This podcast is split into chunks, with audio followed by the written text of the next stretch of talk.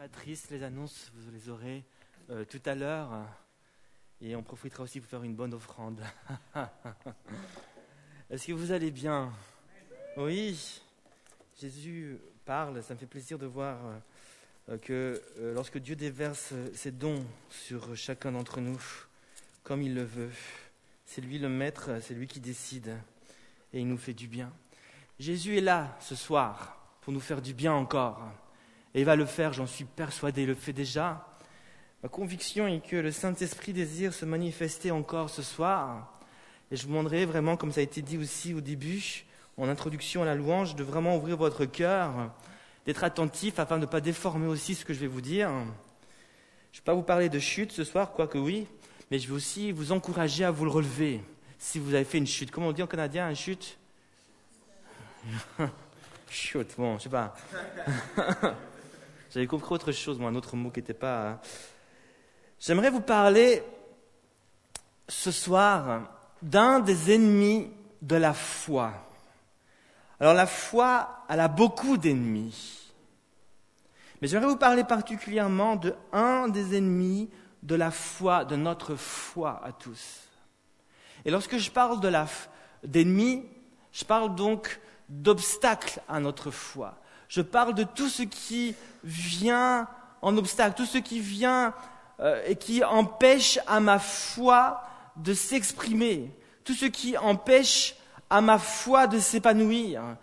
quand je parle d'ennemis, je parle de tout ce qui vient et qui cherche à étouffer ma foi.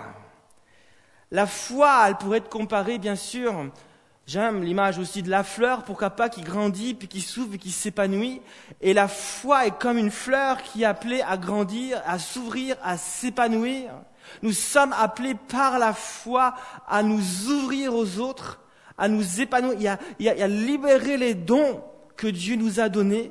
Nous ne sommes pas appelés à nous renfermer, à vivre une vie renfermée sur nous-mêmes, tout seuls dans notre pièce, dans notre chambre ou dans notre monastère. Nous sommes appelés à vivre dans ce monde ouvert aux autres, comme une fleur qui s'ouvre et, qui laisse, qui libère une senteur, qui libère une lumière, qui libère une beauté. Et, le monde est appelé à voir cela. Notre foi n'est pas appelée à être cachée. La foi peut aussi être comparée à un muscle. Et si le muscle, et si nous voulons que le muscle grandisse, nous avons besoin d'entraînement. Nous avons besoin de faire du sport, de soulever les poids pour ceux qui font du body, hein, qui font du, sport. Il faut soulever les poids, il faut, il, faut faire de l'entraînement. Et plus tu feras de l'entraînement, plus ton, ton, ton muscle va, grossir, va grandir, va, va prendre la force, va prendre la puissance. Et, et, si nous voulons que notre foi grandisse, si notre foi est appelée à grandir comme un muscle, notre foi est appelée à prendre la puissance, nous avons besoin d'entraînement devant Dieu. Nous avons besoin d'entraînement dans la prière, entraînement aussi dans la méditation, mais aussi d'entraînement à, nous exercer, à témoigner autour de nous, à exprimer notre foi, à obéir, à servir Dieu. Et de cette façon, nous allons faire, nous allons faire du sport. Nous allons, faire, nous allons grandir avec Dieu, notre muscle va grandir, nous allons devenir des gens baraqués spirituellement. Dieu veut que tu sois baraqué spirituellement aussi. Il veut que tu sois fort. La foi, donc, c'est quelque chose d'extrêmement important.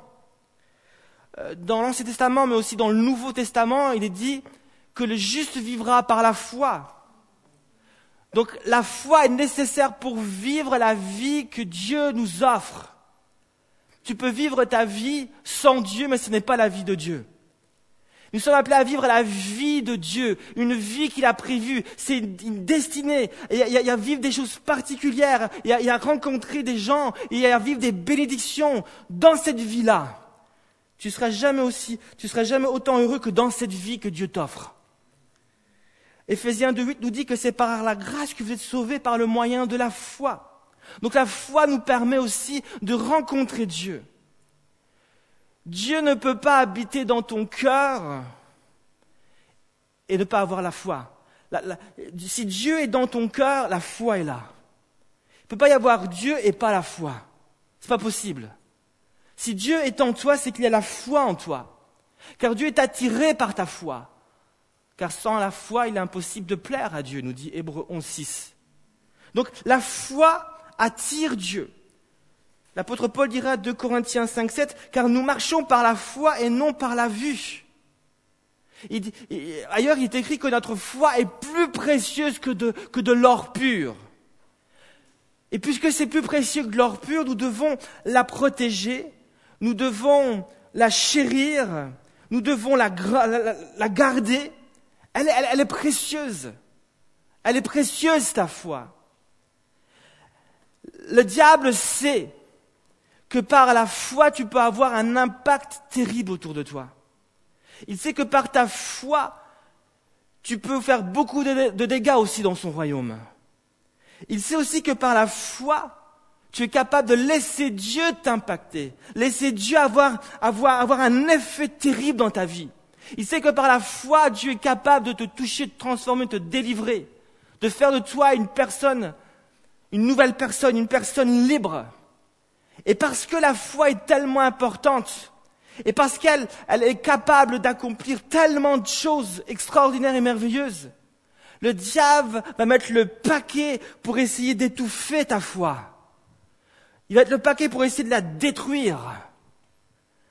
Il va, il va, il va être le paquet pour qu'elle ne s'exprime pas. Jésus a dit dans Luc 10, 18, il dira ceci alors qu'il envoie, alors, qu'il envoyait ses disciples deux par deux dans la foi. Ils sont partis prêcher dans la foi, ils ont prié dans la foi pour que les malades soient guéris. Il dira, alors que ses disciples sont partis dans la foi, il dira, je voyais Satan tomber du ciel comme un éclair. Voilà ce que ta foi est capable de faire. À votre avis, le diable, il préfère tomber ou il préfère vous voir tomber?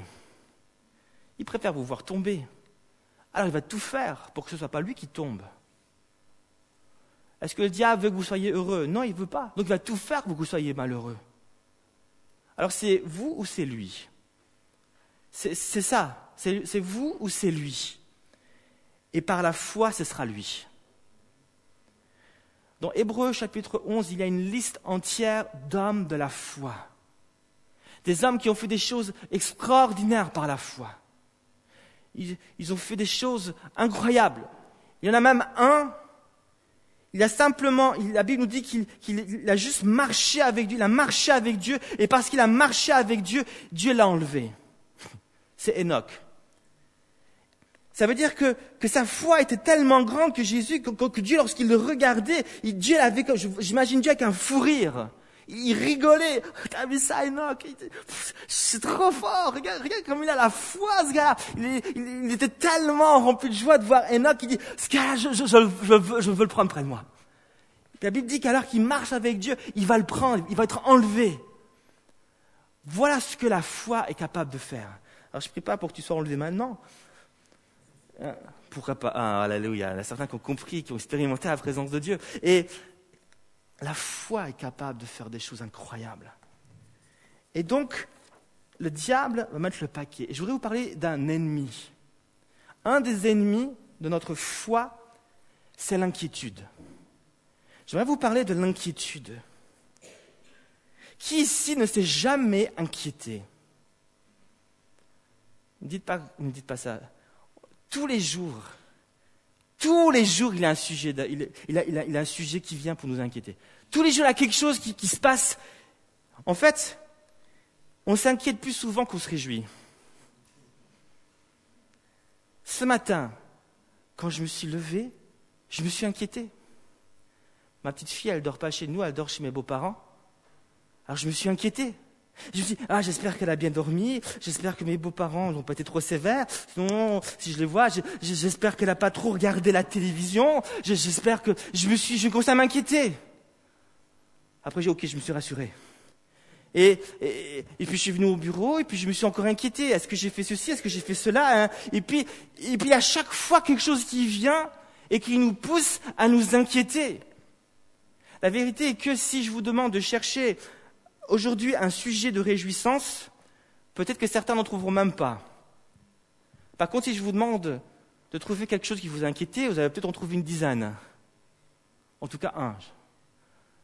Et la vérité, c'est qu'on s'inquiète plus facilement qu'on se réjouit. Ce soir, j'aimerais vous inviter avec moi Et on va, on, va, on va méditer ensemble sur ce sujet de l'inquiétude et on va voir trois choses. On va essayer de comprendre ensemble ce qu'est l'inquiétude. Deuxièmement, ce qu'elle cherche à accomplir en moi, parce qu'elle cherche à accomplir quelque chose en moi. Et puis troisièmement, c'est ce qui est intéressant dans ce message, c'est comment peut-on vaincre l'inquiétude? Comment ne pas se laisser enchaîner par l'inquiétude? Comment passer de l'inquiétude à la bénédiction de Dieu? C'est possible. Et j'aimerais vous encourager par ce message. Et sans plus tarder, je vous invite à prendre avec moi deux Chroniques chapitre 20. Deux Chroniques chapitre 20, je ne serai pas trop long ce soir, on va, on va, on va juste, juste dire l'essentiel et puis on va, on, va, on va juste se placer devant Dieu. Deux Chroniques chapitre 20, et je vais juste lire les, quatre premiers versets avec vous. Deux Chroniques chapitre 20, et je lis les quatre premiers versets avec vous. Après cela, les fils de Moab et les fils d'Ammon, et avec eux d'autres Ammonites, arrivèrent pour combattre Josaphat. On vint en informer Josaphat en disant Une multitude nombreuse s'avance contre toi depuis l'autre côté de la mer, depuis la Syrie, et ils sont à Atzatson, Tamar, si ça se prononce comme ça, c'est-à-dire à Engedi. Josaphat éprouva de la crainte et décida de consulter l'Éternel il proclama un jeûne pour tout Judas. Judas se rassembla pour chercher l'Éternel, et l'on vint de toutes les villes de Juda pour chercher l'Éternel. On va s'arrêter là pour l'instant. La Bible donc nous parle ici d'un événement particulier qui va prendre place de la vie d'un homme qui s'appelle Josaphat. Et Josaphat, ce n'est pas n'importe qui, c'est le roi de Juda à l'époque. Josaphat était un bon roi. À cette époque-là, il n'avait pas de bons rois. Les bons rois étaient rares. Si vous lisez les chroniques, c'est souvent, euh, quand on parlait des rois, en général, les rois ne, faisaient pas ce qui plaisait à Dieu. les rois, les rois à cette époque-là ne cherchaient pas Dieu, n'aimaient pas Dieu. Mais Josaphat, lui, il aime Dieu, il craint Dieu. Et c'était un bon roi. Et il va donc y avoir quelque chose qui va se passer. La Bible nous dit qu'une multitude de peuples vont se rassembler, une multitude de gens, trois nations différentes, trois peuples différents, vont se rassembler pour faire la guerre à Josaphat. Et lorsque Josaphat va entendre cette nouvelle, est-ce que Josaphat va se réjouir? Est-ce que Josaphat sera dans la paix? Est-ce que Josaphat va dire, chouette, encore une occasion de faire la guerre? Non. Il nous est dit qu'il va éprouver de la crainte, qu'il va avoir de la peur, qui va envahir son cœur. Josaphat va ressentir de la frayeur. Il va se mettre à, à penser, mais qu'est-ce qui va arriver pour ma, qu'est-ce qui va se passer pour ma vie? Et ma famille? Qu'est-ce qui va se passer pour mon peuple? Il va s'inquiéter. Il va s'inquiéter dans ses pensées, ça va bousculer dans tous les sens. Il ne sera pas tranquille. D'après le dictionnaire, l'inquiétude, c'est un état de préoccupation, de trouble et de crainte. Être inquiet, c'est être tellement préoccupé par quelque chose qu'on décide de déplacer notre foi qui était placée en Jésus et on la, et on la place dans ce qui nous préoccupe. Être inquiet, c'est placer notre foi là où il ne faut pas. On est tellement préoccupé par des pensées qui viennent qu'on finit par déplacer notre foi qui était fondée en Jésus, le roc, pour le placer dans ses préoccupations. Et Jésus nous a avertis. Si tu changes le fondement Jésus pour un autre fondement, tu changes du roc pour du sable. Et tu as fondé ta foi sur du sable. Et c'est ce qui se passe. Quand on est inquiet, on finit par fonder notre foi sur du sable. Et qu'est-ce qui se passe lorsque la tempête vient, lorsque l'épreuve vient, lorsque le stress vient? On ne résiste pas à l'épreuve. On finit par craquer. On finit par abandonner. Et parfois la pression peut être, peut être si forte que certains jeunes vont jusqu'à se suicider. L'inquiétude est donc quelque chose de terrible. Lorsqu'on la laisse agir, lorsqu'on la laisse grandir dans notre cœur. Et un des buts de l'inquiétude, c'est de nous, c'est de détruire notre foi, c'est de nous abattre. Proverbe 12, 25. Proverbe 12, 25 nous dit ceci. L'inquiétude dans le cœur de l'homme l'abat, mais une bonne parole le réjouit. L'inquiétude dans le cœur de l'homme l'abat, mais une bonne parole le réjouit. Est-ce que Josaphat va entendre une bonne parole? Josaphat va entendre une mauvaise nouvelle. Il va donc y avoir la tentation d'être abattu. Il va y avoir la tentation de se laisser aller. Le mot abattre, si vous regardez dans le texte original, c'est le même mot qui est utilisé parfois pour adorer. C'est se prosterner, se courber. Mais ici, il ne s'agit pas d'adorer. L'inquiétude ne nous pousse pas à l'adoration. L'inquiétude, lorsqu'elle nous pousse à nous courber, mais dans, le découragement, dans la dépression. L'inquiétude crée dans notre cœur un fardeau qui nous courbe et qui nous donne envie juste de tout laisser tomber. C'est ce, ce, que ça veut dire, l'inquiétude abat. L'inquiétude dans le cœur de l'homme abat. Il y a peut-être de l'inquiétude dans ton cœur. Tu es peut-être abattu, tu es peut-être fatigué, tu as peut-être ce poids sur toi. Un autre but de l'inquiétude, c'est de nous voler ou de nous empêcher de voir et de vivre les bénédictions que Dieu a pour nous. C'est de nous voler ou tout simplement de nous empêcher de voir et de vivre les bénédictions que Dieu a pour nous. Parfois on est tellement, tellement, tellement inquiet qu'on ne voit plus ce que Dieu a pour nous. On ne voit que ce qui ne va pas. On n'arrive plus à voir ce que Dieu veut faire dans notre vie. On n'arrive plus à voir les promesses de Dieu. On n'arrive plus à voir ce que Dieu nous a promis. On s'inquiète, on s'inquiète, on s'inquiète, on finit par croire que ce, qui nous inquiète va finir par arriver. Et ça finit par arriver parce qu'on, parce qu'on y croit tellement. Il y a quelqu'un qui a dit, écoutez bien cette citation, j'aime beaucoup, si les corbeaux savaient que l'épouvantail n'est qu'un bonhomme de paille, sans défense et pas dangereux, ils se nourriraient chaque jour du meilleur grain. Si les corbeaux savaient que l'épouvantail n'est qu'un bonhomme de paille, sans défense et pas dangereux, ils se nourriraient chaque jour du meilleur grain. Mais parce qu'ils ne savent pas que l'épouvantail n'est que de la paille, ils n'arrivent pas à voir qu'il y a du bon grain. Ils n'arrivent pas à profiter du grain. Parce qu'il y a l'épouvantail qui fait peur et ils sont juste concentrés sur l'épouvantail et ils n'arrivent plus à voir le bon grain qui est là. Et l'inquiétude parfois se déguise en épouvantail. Lorsque l'inquiétude vient, il y a des allures d'épouvantail, il est là pour nous effrayer, pour nous faire peur et nous empêcher de voir le bon grain que Dieu a pour nous, de nous empêcher de voir les bénédictions que Dieu a pour nous.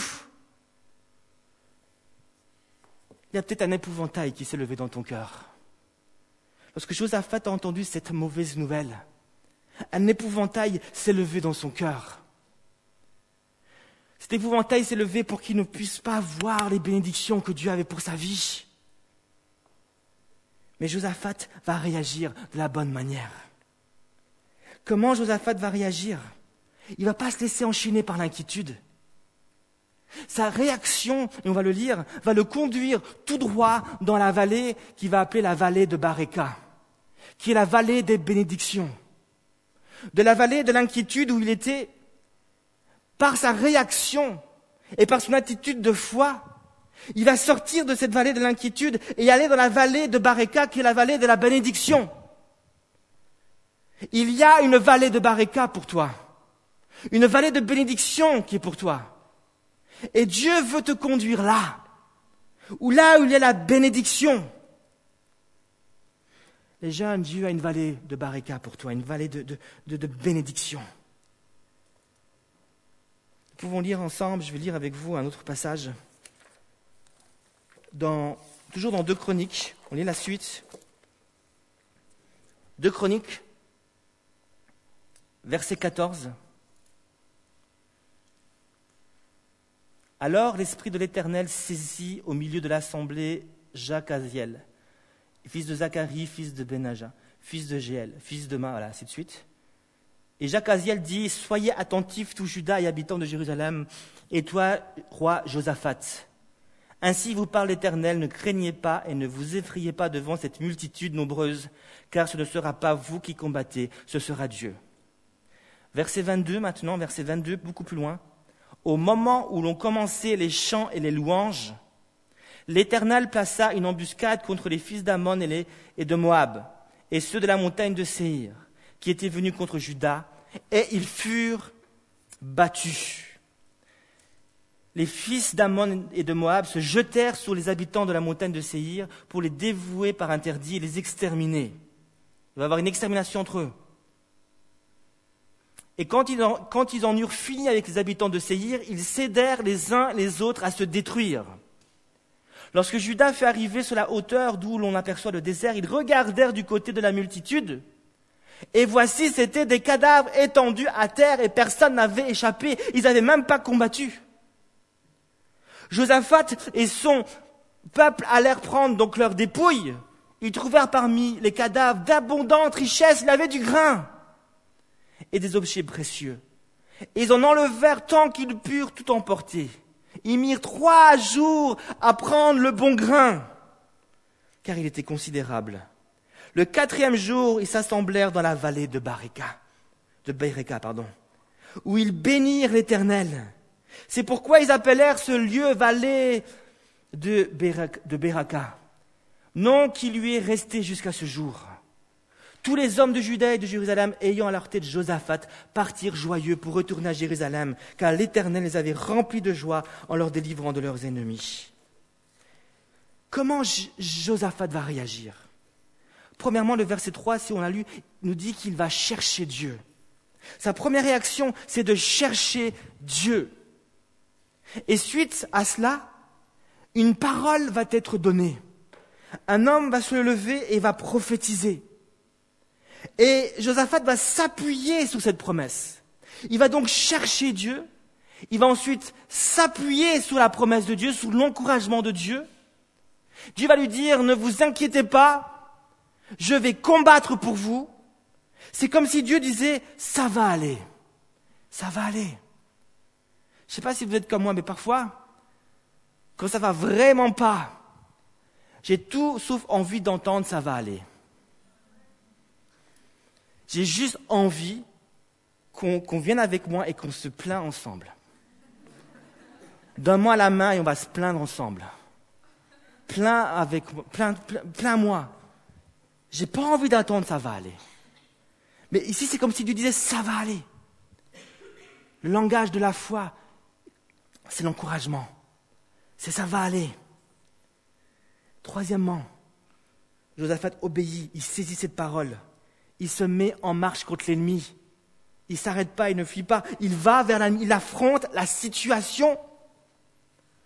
Quatrièmement, il adopte, une, attitude de foi dans la louange. La louange, la Bible dit, dès qu'il se mit en marche et que la louange et qu'il se mit à louer Dieu, Dieu va placer l'embuscade. Il va donc adopter une attitude de foi dans la louange, c'est ce que j'appelle l'attitude du sourire. Il va sourire dans l'épreuve. Est-ce que vous arrivez à sourire dans l'épreuve? Au début, c'est difficile, mais lorsque tu commences à louer Dieu, à louer Dieu, à louer Dieu, tu finis par sourire.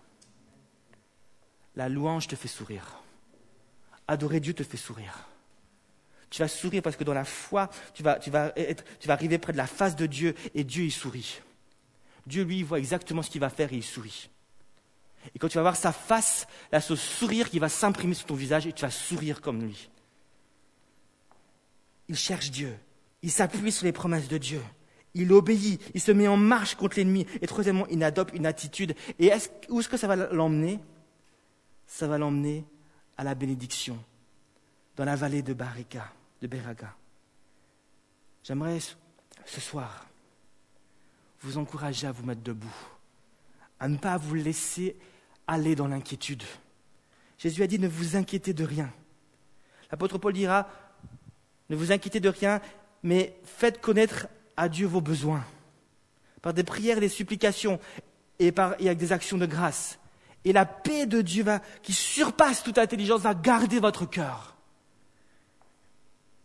Si tu veux bien réagir ce soir, tu vas saisir les promesses de Dieu. Et Dieu va venir et va te garder.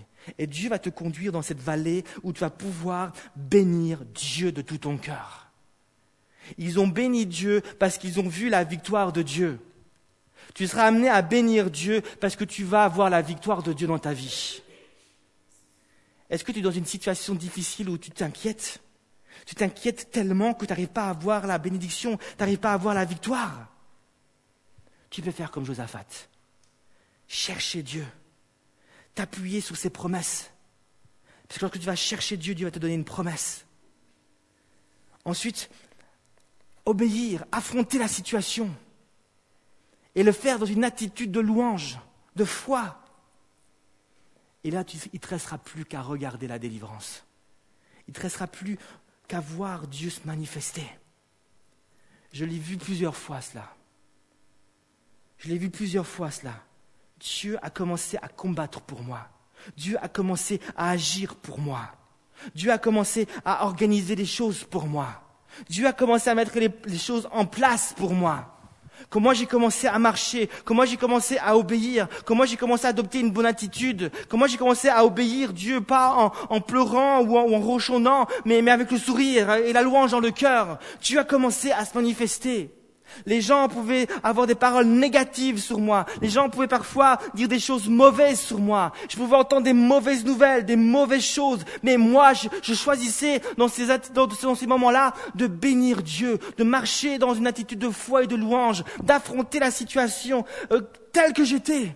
J'étais quelqu'un de faible, j'ai envie de craquer, j'ai envie des fois de m'enfuir.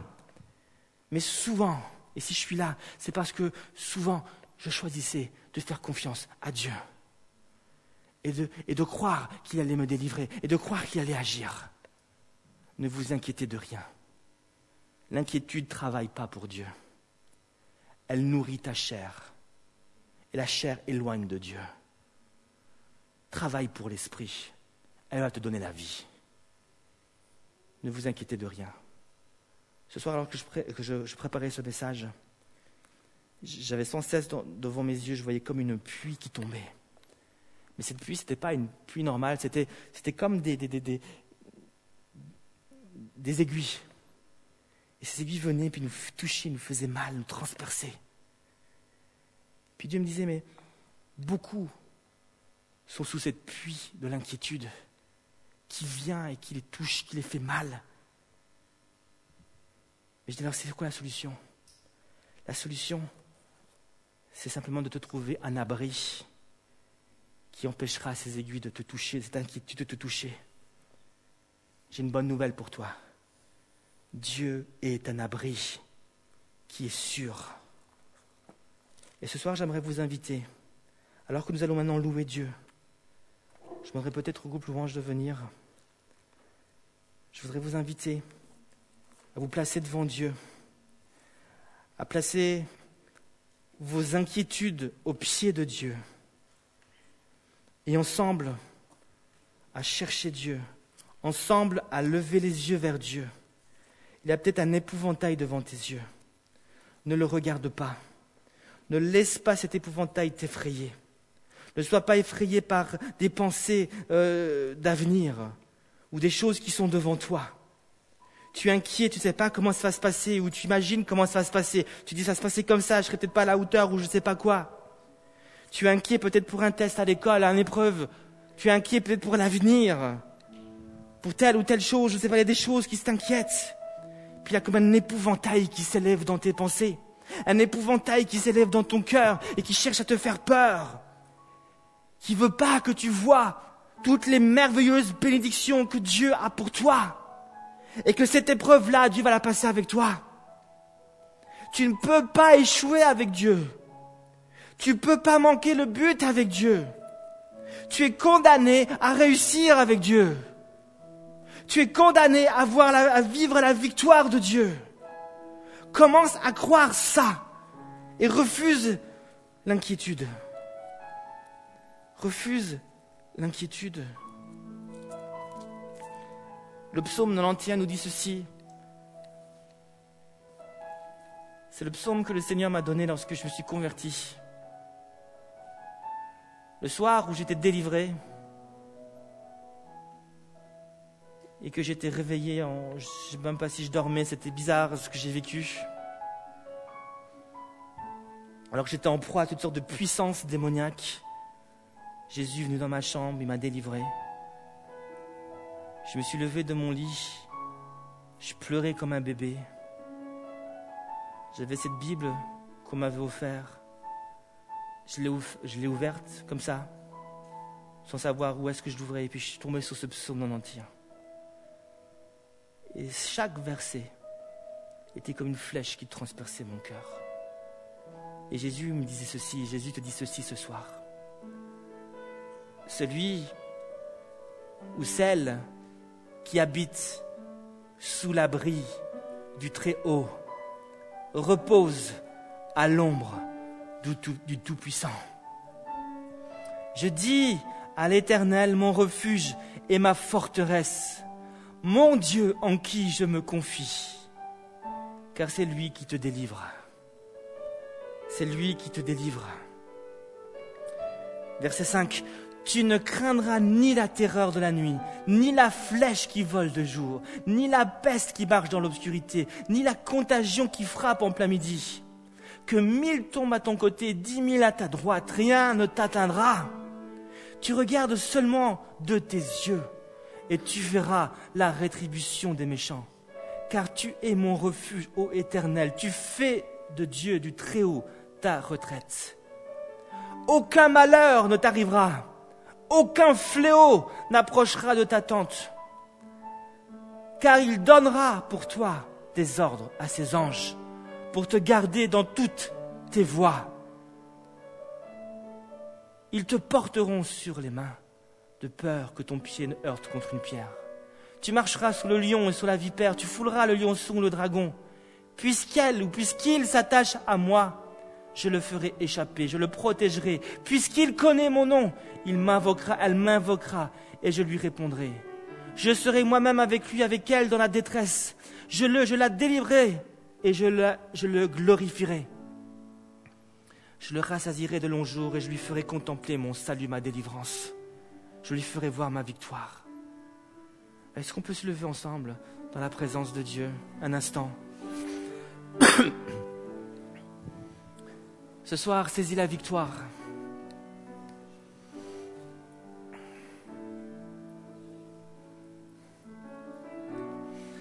Alléluia Jésus.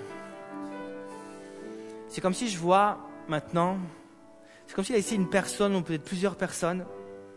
C'est comme si je vois, je vois une personne puis c'est comme si je vois ton, esprit, ton crâne, ta tête, comme, comme une poubelle, et puis tu as emmagasiné pendant, toutes ces, pendant plusieurs jours toutes sortes de pensées qui sont là, qui sont venues en toi comme des déchets, comme des poubelles, et ça t'a pollué ton cœur. Et c'est comme s'il y avait beaucoup de choses à enlever et à déposer au pied de Jésus. Et ce soir, tu es en train de faire ce choix. En choisissant de te reposer pleinement sur Dieu, tu choisis d'abandonner l'inquiétude. Tu choisis de vider tous ces déchets, toutes ces pensées mauvaises, toutes ces pensées mensongères. Tu choisis de détruire l'épouvantail qui est devant tes yeux pour laisser Jésus te remplir et se placer devant toi. Jésus, c'est pas un épouvantail. La Bible nous dit que Jésus, c'est le plus, c'est le plus beau des fils de l'homme. Seigneur Jésus, je prie maintenant pour que tu puisses, tu puisses purifier nos pensées. Tu puisses purifier notre cœur de toute inquiétude. Tu puisses purifier notre cœur de toute pensée mauvaise de toute pensée mensongère, de toute pensée qui n'est pas de toi, de toute pensée de découragement, de toute pensée, Seigneur Jésus, qui n'encourage pas la foi, de toute pensée, Seigneur Jésus, qui nous, qui nous, qui nous empêche de te voir dans la gloire. Seigneur Jésus, tu agis maintenant dans le nom de Jésus, tu purifies notre cœur, tu purifies notre pensée. Nous choisissons ce soir, Jésus, de lever nos yeux vers toi. Au nom de Jésus. Alléluia Jésus. Merci Saint-Esprit. Merci Jésus. Alléluia Jésus. Alléluia Jésus. On va louer Dieu maintenant ensemble. La Bible nous dit que lorsque Josaphat s'est mis en route et a commencé à louer Dieu, Dieu a placé une embuscade. J'aimerais ce soir maintenant qu'on fasse quelque chose, on va louer Dieu, mais j'aimerais que vous puissiez le faire dans cette même attitude que Josaphat.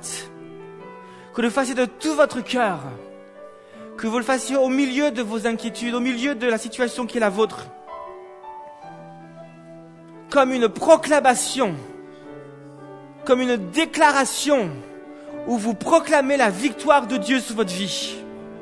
Et alors que vous louez Dieu dans la foi et que vous proclamez dans la louange que Dieu est votre Dieu, que vous avez placé votre confiance en lui et en lui seul, je vous promets ce soir qu'il va y avoir des choses qui vont se passer dans votre cœur et dans votre vie et autour de vous.